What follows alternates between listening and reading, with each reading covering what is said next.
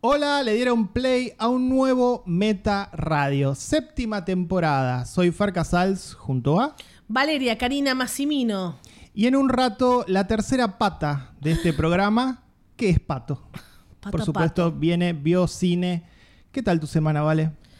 Estamos acá, no sé, el que nos está viendo, estamos Sí. como en una sesión espiritista. No sé por qué estamos los dos de negro, estamos locos. Satanistas casi, ¿eh? Sí, no sé. Estamos para un Drag sacri- me to hell puede ser. Sacrificio. Raro.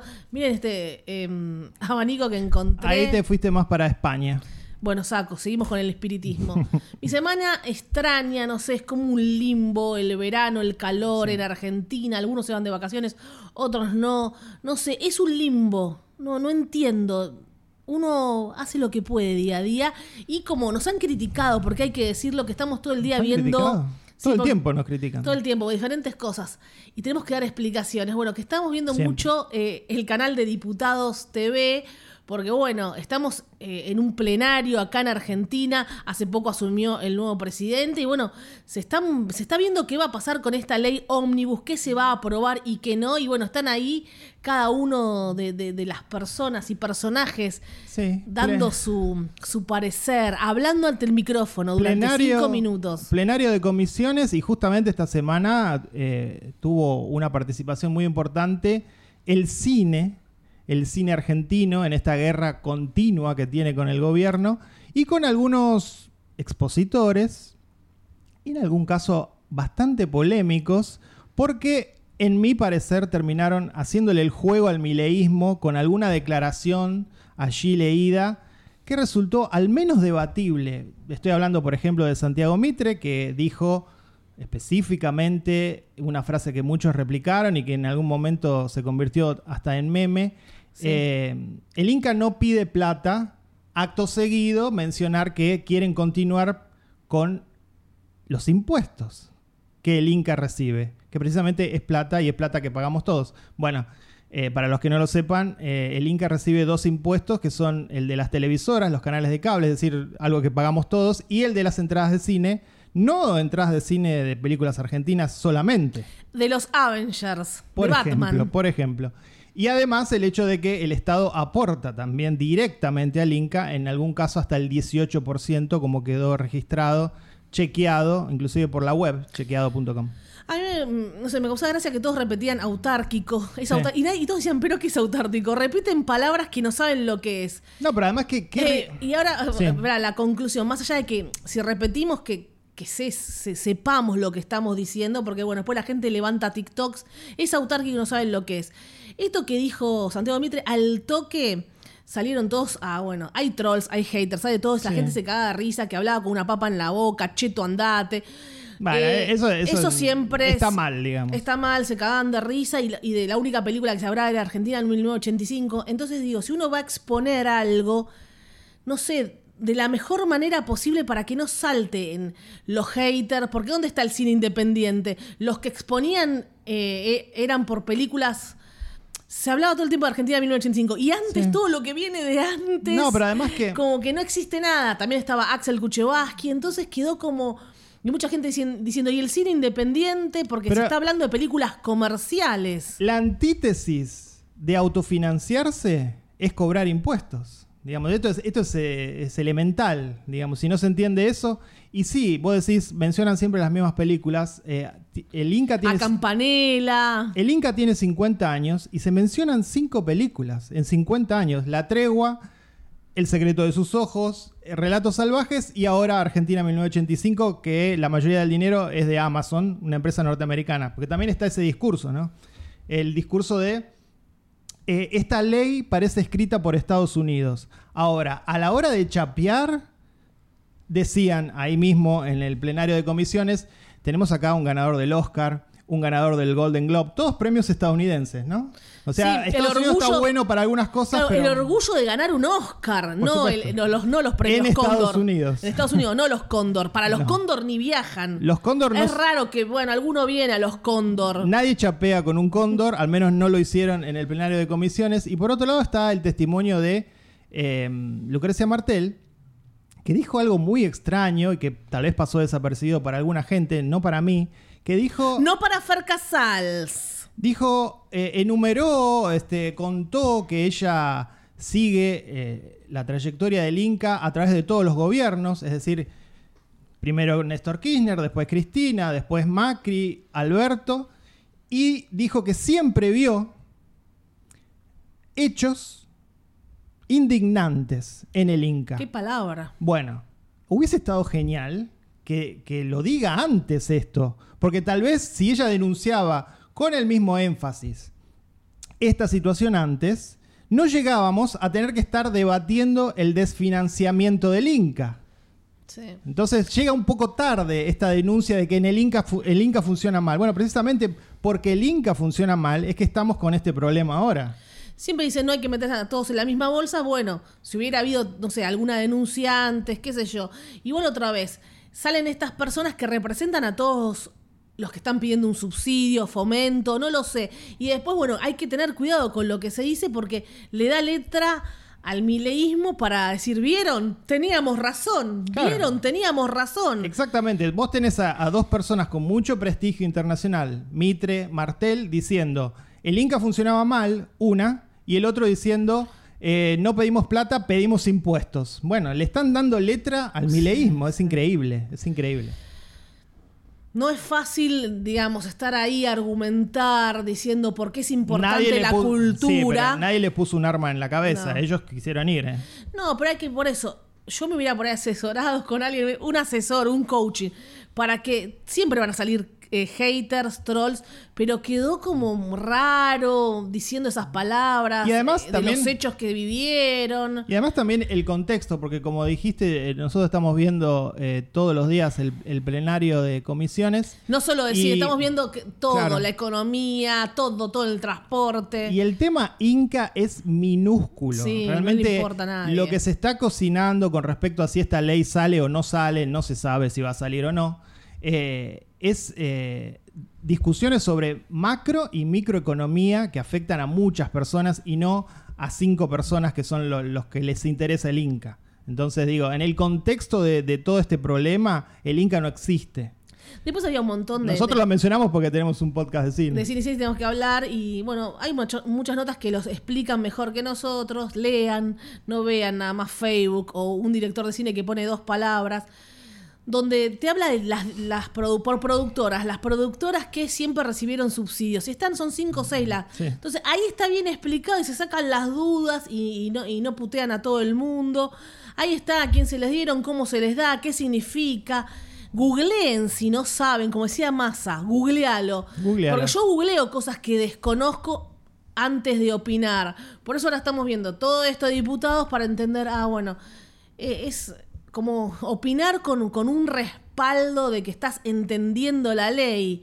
Siempre me acuerdo, y ya empezamos con las películas, cuando se estaba hablando en otro gobierno de, mm, de una ley para ayudar a las personas trans, todo, todo lo que LGTQE, y, y la gente empezó a decir, bueno, dame, a mi, mi abuelo se pone peluca y páguenle, porque era para, Una especie de pensión Sí. para personas trans, por ejemplo. claro, y, y todos, el odio, el odio, empezaron a decir, mi abuelo se rompe el culo, que se ponga peluca y le dan plata. A ver, vamos a ver qué es. Empatía, mucha empatía. ¿no? Asco, asco. Te pones a leer y solamente hablaban de una pensión para, estoy con piel de gallinas, pues lo tengo que explicar siempre, para personas que habían sido discriminadas, que eh, mm, violentadas, en casos específicos, no a cualquier trans, ya que les molestaba tanto, mi abuelo con peluca también quiere la plata, eran casos específicos donde el Estado, la policía les había hecho algo terrible. Sí, sí. Y a la gente le molestaba que el trans tuviera una pensión. Estoy cansada de que hablan sin saber. Me acuerdo, esto era 2015, de Cicer, yo explicando esto en el gobierno de la ciudad, porque tenía compañeros que les molestaba. Y desde ahí, como Black Lives Matter, si no se lee todo, Y sí. no se Es- me es- molesta esto. Y que es no importante. se lea y, y- y creen que saben. Es importante a la hora de defender, en este caso, defender al Inca, fijarse en quiénes son los interlocutores, más allá de la chapa internacional que tengan. Eh, no, no- hay cosas que, eh, no sé, no sé si toda la gente del cine se sintió representada, por ejemplo, No. por Santiago Mitre. También eh, eh, el tema en cuestión con respecto al Inca es que también se desfinancia a la escuela, a la ENERC, ¿no? Y porque es, que es una escuela gratuita de cine. Vienen de Y- gente de todas partes a estudiar Claro. de manera gratuita. Santiago Mitre estudió en la FUC, Sí, obvio. que es privada y carísima. Sí, sí. ¿no? Entonces digo, por ahí no era la persona indicada para estar defendiendo a la ENERC. Digo. No, esos son los que te dicen, yo a los 15 años estaba en Nueva York, estaba en París haciendo el máster con tal director y me eligieron a mí. No te eligieron, tenías plata y por eso te llevaron allá, porque tenías plata y estabas en la FUC. Pero bueno, no importa. Tal vez no llevaron a un cineasta independiente a que cuente una historia de éxito del Inca porque no, existe. no existe esa persona, digamos. Entonces tuvieron que llevar a Santiago Mitre. Y nosotros no, recién nosotros empezamos, no tenemos nada que ver. Hay gente que hace 10 años te cuenta historias, nosotros recién empezamos por ahí. pero hablamos de este tema en el 2021 en un viejísimo episodio Cuando ni hacíamos documentales. y mencionamos precisamente esto acerca de el Inca y de su mal funcionamiento. Y, su- vino Francisco Bendomir, que es un director de cine independiente y con, con más experiencia que nosotros. mucho más que nos educó, nos contó cosas que no sabíamos, sigue todo el tiempo porque también está metido, pero él tuvo que hacer su película de su bolsillo y contaba un montón de cosas. Y ahí empezamos a nosotros a enterarnos un poco más, pero bueno, esto le da letra, como decía Fer hace un rato, a que te carren, que bueno, no sé dónde va a terminar todo. Veremos, veremos dónde termina todo esto. Por lo pronto, te invito, Valeria, a que hablemos un poco de eh, algo que vimos en casa. En casa, tranquilos, en este limbo que es el verano, el verano por ahora sin vacaciones. Hay algunos que se fueron de vacaciones. Sí. Eh, No nosotros. nosotros no, ojalá en algún momento. en Siempre algún que- momento. Igual después es a trabajar, nunca son vacaciones. No. Pero bueno, lo, lo que se puede hacer. Sí, porque decís, ¿alguien se fue todavía del, del- uno del entorno? Sí, no, nadie, no conozco a nadie. Bueno, está, está complicada la Está situación complicado. económica. A la costa, al menos, donde se pueda. Vimos una serie de televisión, miniserie, que se llama The Curse, La Maldición. Eh, esto va a estar muy pronto en Amazon. Todavía no está en Amazon Latinoamérica, pero viene, viene pronto a Amazon. Antes, si la quieren ver ahora, la tienen que bajar. Se trata de la nueva serie de Ben Safdie, el mismo de Uncut Gems, y Nathan Fielder, nuestro, nuestro ídolo, nuestro Nuestro nuevo ídolo, ídolo. Que ya yo lo puse cuando hice la crítica al Letterbox, ya lo pongo al lado de Seth MacFarlane en esas, en esas rostros, en rostros, no, en esas mentes brillantes, distintas, rostros también, raros, inteligentes, clever, otro, otro nivel, otro nivel. Te tiene que gustar Sí. ese mundo. Sí, muy, muy extraño. la- muy extraña la carrera, cómo ha construido la carrera Nathan Fielder con un humor muy border, muy en, muy en el estilo Larry David, pero No en, más. en esteroides, ¿no? Sí, sí. Porque la, llevó a la incomodidad a lugares rarísimos y a un estilo de humor que yo imagino no le gusta a cualquier persona. ¿eh? No lo entienden porque yo he leído No, gente que, que no decía lo- que no lo entienden, no, no entendían que le decían a él. Esto es verdad o es joda. Claro. No, y él no te lo dice. Yo, está, viene acá ahora Nathan y no sabemos, no, sabes si está, te está cargando, no sabes quién es él. Aparte actúas una genialidad verlo y acá junto a Emma Stone. Ahora contás, no sé si hay sinopsis de esta serie loquísima que súper, súper ya recomendamos y ahora desmenuzamos. Hay sinopsis y por supuesto que no cuenta nada acerca de lo que realmente la serie es. Yo no la podría hacer la sinopsis, no sé qué poner. Dice, Whitney y Asher son una pareja que lucha por llevar su visión de viviendas ecológicas a la pequeña comunidad española, New México. Pero sus esfuerzos se complican cuando un excéntrico productor de televisión ve una oportunidad en su historia. Eh, esa es la premisa de, digamos, el primer episodio, pero las rarezas empiezan inclusive en ese primer episodio cuando él recibe una especie de maldición de, una, de, un- de unos niños, que lo maldicen porque...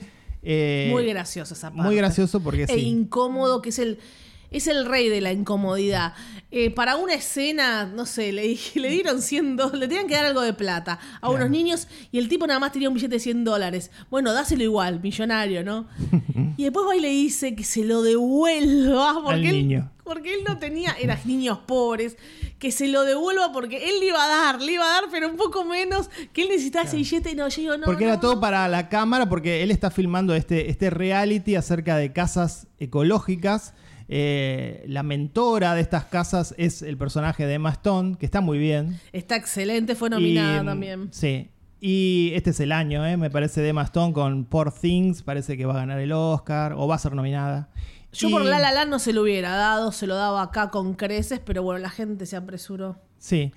Y si piensan que eso es la serie, No. se viene otra cosa. Porque la serie termina siendo, primero, una locura, termina siendo surrealista, termina con un final multi-interpretativo. Casi que cada, cada persona puede interpretar algo distinto Sí. acerca del final de The Curse. Y esa también es un poco la gracia. También es un poco una forrada por parte de los guionistas, que son dos pícaros, Fielder y Safdie. Safdie 2. No, no, es un placer pícaros. verlos, la canchereada, pero tenían Sí. con qué.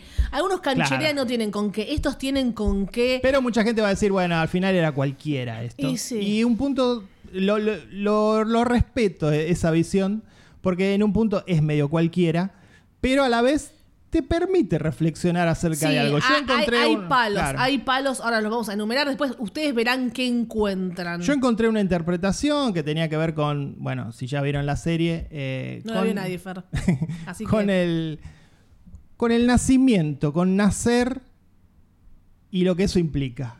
Y que tal vez la maldición del título tiene que ver con eso. Es una interpretación mía. Hay otros que están diciendo, por ejemplo, eh, eh, leí una interpretación que decía que ellos en realidad son personajes de una sitcom que fueron eh, puestos en un reality show. Interpretaciones, no bueno, sé. cada cual no, hay. Cada cual tendrá la suya. Pero También bueno, eso es lo que hace son, también cómo son, cómo son ellos con perso- como personas, como pareja, ahí también hay algo. Sí. Querer. Ahí es, mira, mira lo que. me- Lo ato con Mariana Enríquez. Qué locura es, es esto. Ellos quieren quedar bien con los pobres de Nuevo México Sí. y, y darles una casa gratis, pero no, pero son inmigrantes, entonces se quieren hacer los buenos y, y está todo forzado. Justo uno de los, de los cuentos de Enríquez habla de, de esto, una chica que vivía en Constitución y sentía que tenía que ser buena, como esa apocresía in- interna, Sí, qué es lo que se debe hacer, pero si te sale hacerlo o no. Entonces hay, hay un mensaje. En The Rehearsal, la anterior, por ahí a mí me gustó más que esta, pero también una mente loquísima. Por ahí esta sí es más filosófica, si lo quieren.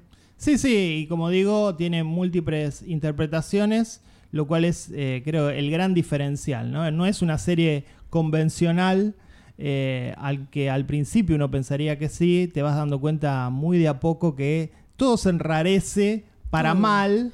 Y también me imagino también eh, despega muchísimo a cierta gente que la abandonará, son 10 episodios, la abandonará en el episodio 13. Y también muchos yankees se pueden sentir identificados porque hay mucha hipocresía con esto que están haciendo estas personas que como que quieren ayudar, que las viviendas ecológicas, que cuestan un huevo, aparte esas viviendas ecológicas. En una Ella- zona de mucho calor, dice, Sí. no, no vamos a usar aires acondicionados, bueno. Después que ella tenía mucha plata por los padres, pero ya se le ter- terminaba, entonces ¿qué hacían?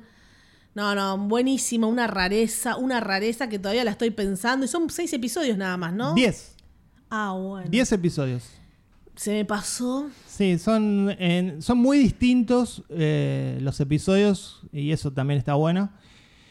Cortitos. Inclusive con saltos temporales que los hacen muy interesantes. Bueno, nos, nos gustó. Nos gustó, yo la puse, la puse en, en mi top 10 porque es algo que no van a ver, no, no hay nada que se le asemeje siquiera a esto, ¿eh? Los que tengan Amazon, espérenla, que va a llegar a Latinoamérica pronto. Y bueno, y seguimos con otra de plataformas. En este caso la vimos en Star Plus. Star Plus. ¿Hay sí. gente que tiene Star Plus? Nosotros sí. Sí, es barata Star Un Plus poco más cerca del micrófono. comparado con Netflix que ahora aumentó un montón en Argentina y la gente se está dando de baja, entonces es mucha la diferencia de una a otra, así que nos quedamos con Star Plus por ahora Claro, Netflix sigue siendo la más cara, inclusive en el mundo. ¿eh? en el mundo. Porque bueno, es la más popular, se entiende. Eh, aunque en realidad, al tener tantos suscriptores, podrían bajar el precio, ¿no? Pero bueno. Eh, se trata de Unseen. Lo van a tratar en la ley Omnibus, lo de Netflix. De Estados Unidos. Sí. Unseen es la película, le pusieron aquí Sin ver. Dice la sinopsis, dos mujeres establecen una conexión inesperada cuando Sam, empleada de una gasolinera, recibe una llamada equivocada de Emily, quien está escapando de su exnovio asesino en el bosque. Tras haber perdido sus anteojos al escapar, Emily debe confiar en los ojos de Sam por medio de una videollamada. Sí, la chica es súper ciega, no ve un carajo. Le sacan los anteojos, me estoy sacando los anteojos, no ve nada. Entonces eh, toca cualquier número y justo llama a un número que le había llamado. Y viste, cuando por ahí te llama publicidad o te llama para ofrecerte cable, y vos le decís: No, no, no me cortes, estoy con un asesino, ayúdame. Del otro lado te tienen que creer, porque no era justo el padre, un es amigo. muy yankee eso igual, ¿no? Sí. No sé si acá pasa algo así. Eh, entonces esa chica, esa chica va a creerle, la va a tener que guiar. Bueno, caminar a la derecha, caminar a la izquierda, de loco. ¿Vos confías en alguien que te llama? Bueno, Ese pues- es el gimmick de la película que eh, parece tonto, pero refunciona cinematográficamente, funciona muy bien. Y también hay algo- otra cosa que funciona y es la decisión de introducir a los personajes sin introducción, Mm. precisamente. Es decir, empezamos con la acción. Chau. Ella ya está escapando de Sí. su novio prácticamente y, se da lo de la llamada y conocemos al otro personaje.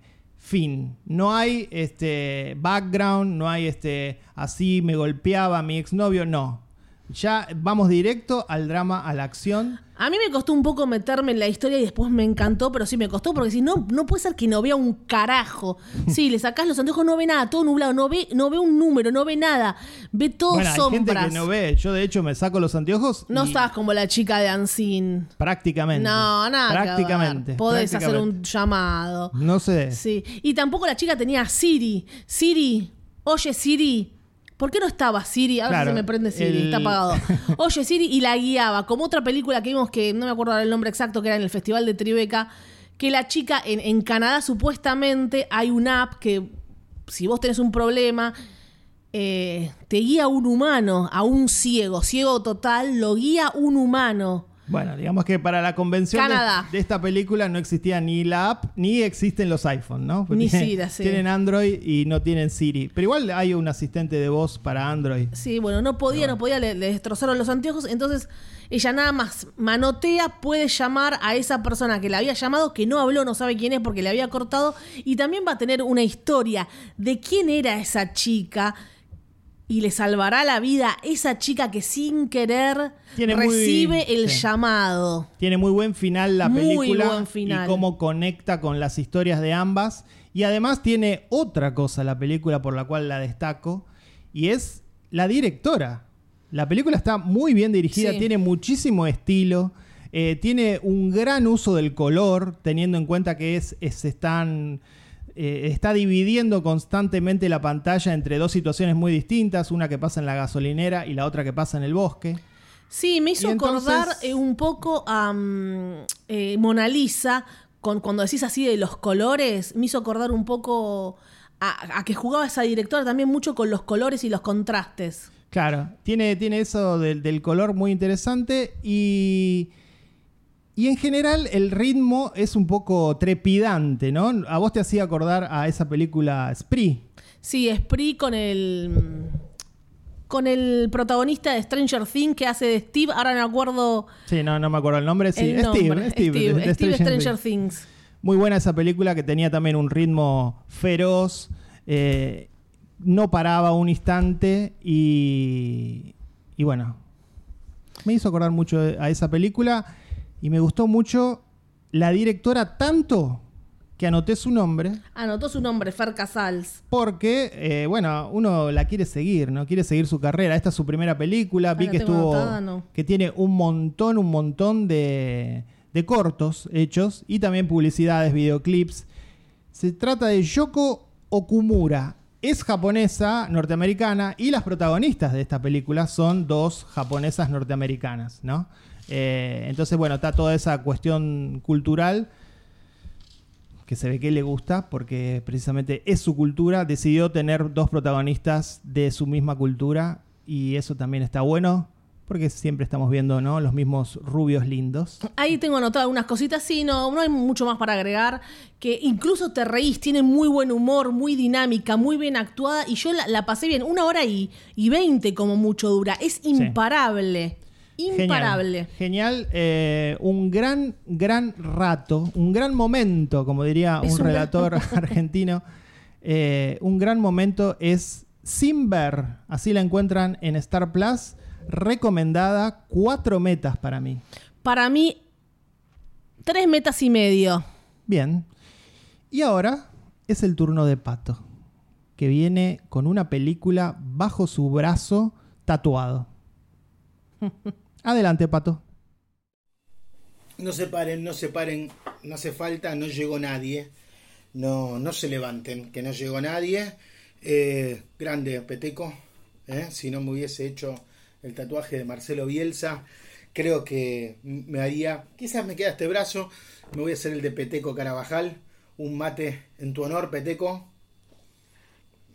Grande, ¿cómo están cinéfiles? Acá Pato Paludi desde casa y, voy a hablarles de, de cine, de cine de autor, porque empiezan a aparecer películas de autores que yo siempre sigo, que me gustan, eh, realmente lo que las ofertas que hay en, en las plataformas eh, no dan ganas de ver nada, entonces cuando uno ve lo que hay en plataformas entiende por qué eh, la gente califica todo con una estrella, ¿no? Porque sí, realmente es todo malo.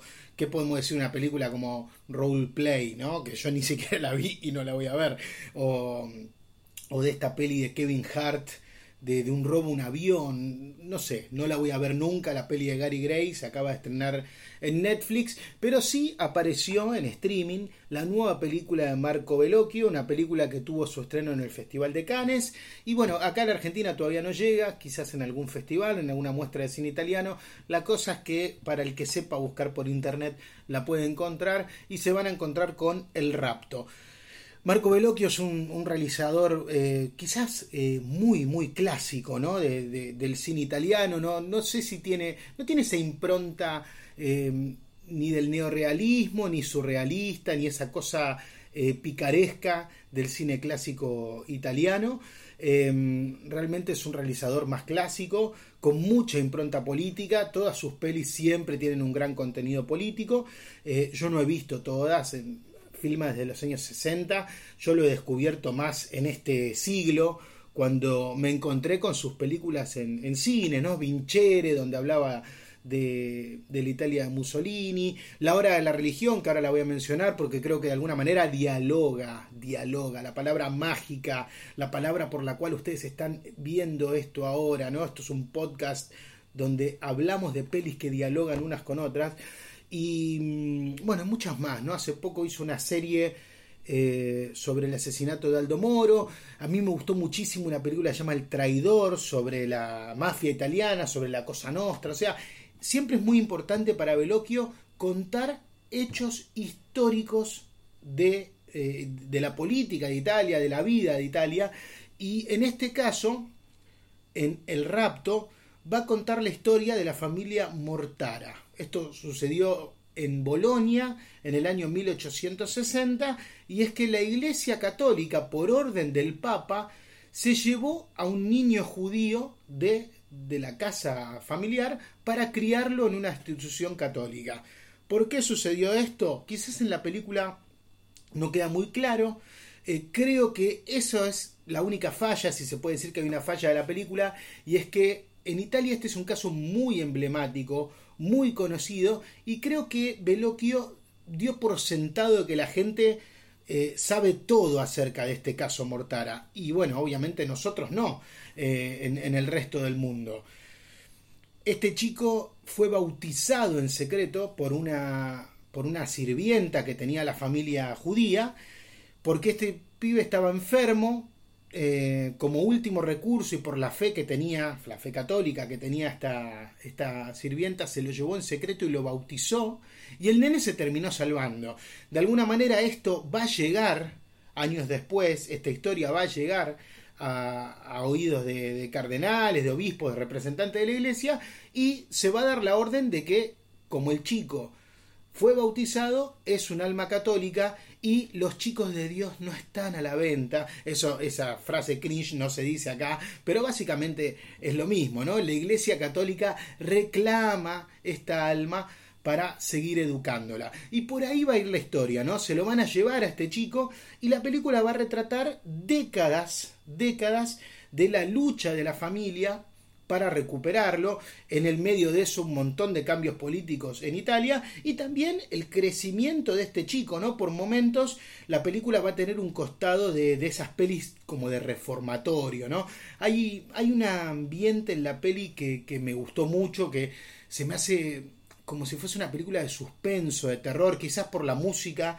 La música es, es demasiado estridente, con, con, cuerdas, con percusiones, con una cosa muy de, de, cine clásico de los 50, pero que también no se me hizo pensar en la profecía, en el exorcista, quizás como, como poniendo a la iglesia como el villano en esta historia. Esta es una película que Spielberg la quiso hacer, la tuvo durante mucho tiempo en carpeta y bueno, finalmente, eh, no sé, hizo West Side Story y la película la termina siendo Marco Bellocchio. Bueno, una gran recreación de época, eh, buen ritmo, mucho suspenso, toda esta crítica impresionante al dogmatismo de la Iglesia Católica, ¿no? Cómo, eh, cómo puede la, Iglesia a través de su institución eh, adoptar a un, a un, chico y bueno, cambiarle la cabeza. En eso está muy bien el nene, el protagonista de la película, que lo van a interpretar distintos personajes,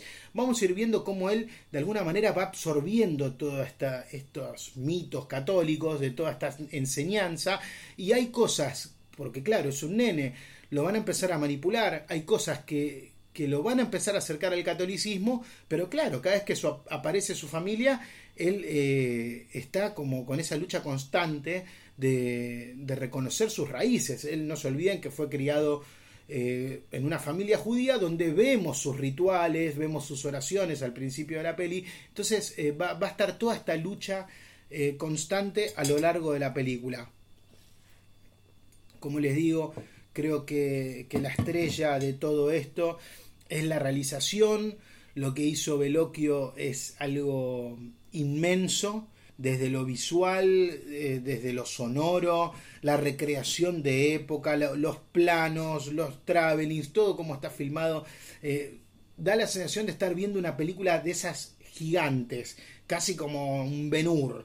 Eh, así que eso se agradece, ¿no? En estos tiempos que, que, todo el cine es prácticamente dos personas sentadas hablando en una, en una mesa. encontrarse con una con una recreación así realmente eh, impacta.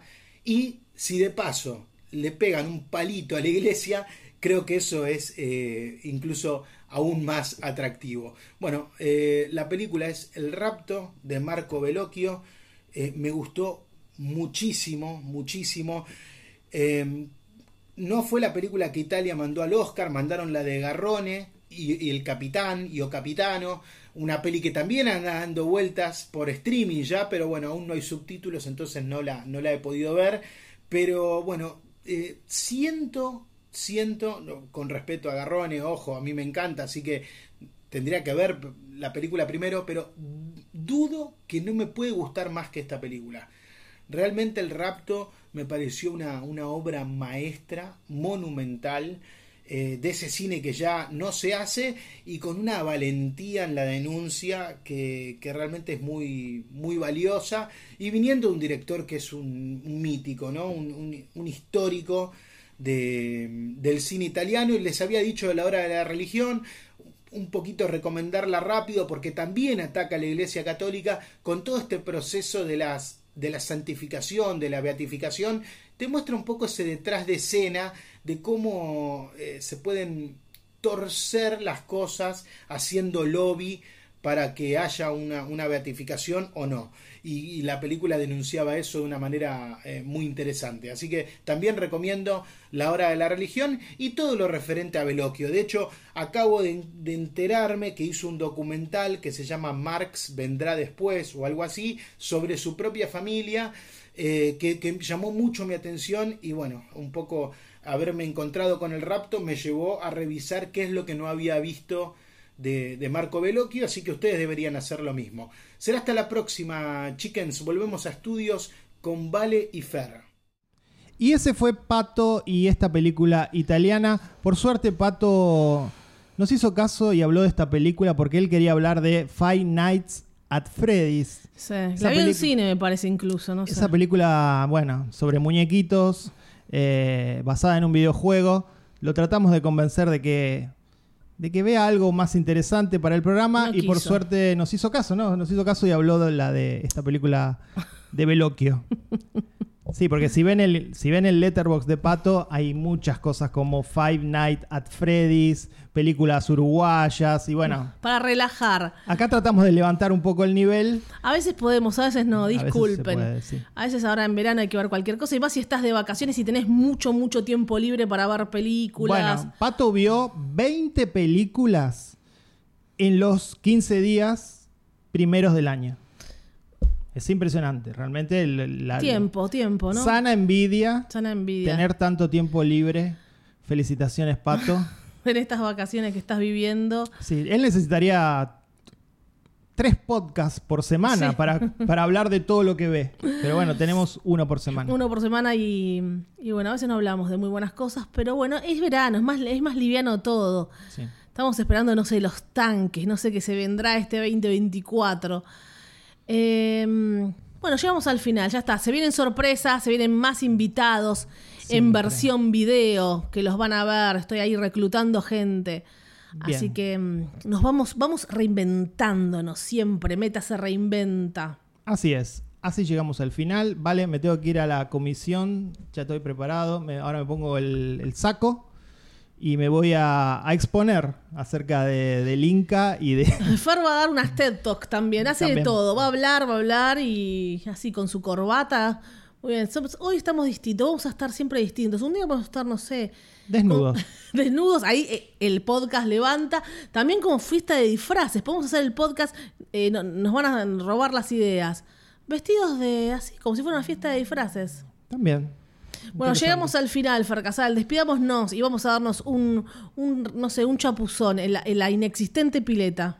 Así es. Así termina este episodio que creo que es el 318. Andás a ver de Meta Radio, séptima temporada. Soy Fer Casals y me acompañó. La diputada que sigue en el plenario, luchando por todos y todas, Valeria Karina Massimino. Chao.